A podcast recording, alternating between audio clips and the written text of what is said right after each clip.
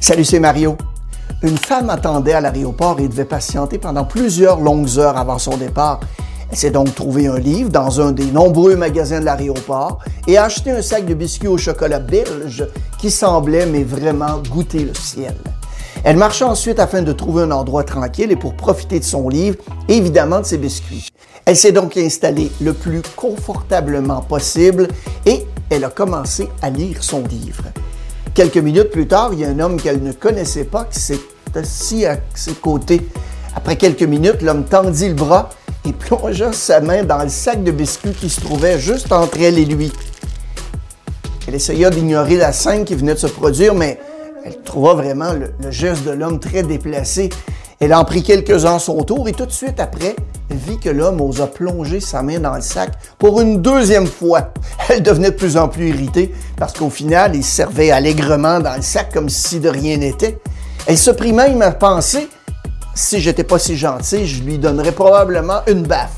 Finalement, les deux arrivèrent au fond du sac et il n'en resta plus qu'un. Avec un sourire maladroit au visage et un rire nerveux, l'homme prit le dernier biscuit, le cassa en deux il offrit la moitié du biscuit à la dame alors qu'il mangeait l'autre.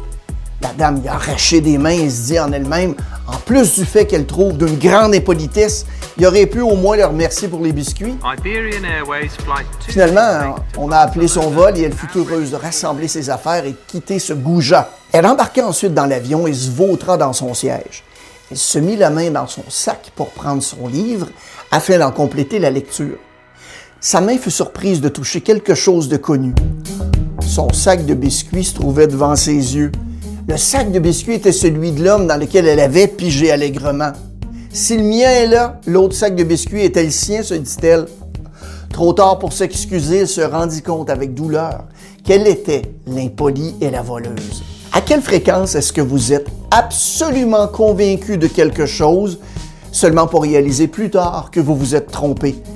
Peut-être que vous étiez certain que vous aviez mis vos clés sur la table, mais en fait, vous les avez trouvées dans votre poche de votre pantalon, ou vous étiez convaincu que vous avez échoué un examen, mais vous avez fini par obtenir la note de B. La plupart d'entre nous ont tendance à errer du côté du pessimisme, et en justifiant en disant que ça nous apparaît plus réaliste. De cette façon, c'est plus facile que de ne pas être déçu. Les pessimistes ceux qui ne voient que le côté obscur des gens et des événements, nous rendent-ils vraiment plus déterminés, persistants, motivés, enthousiastes, résilients?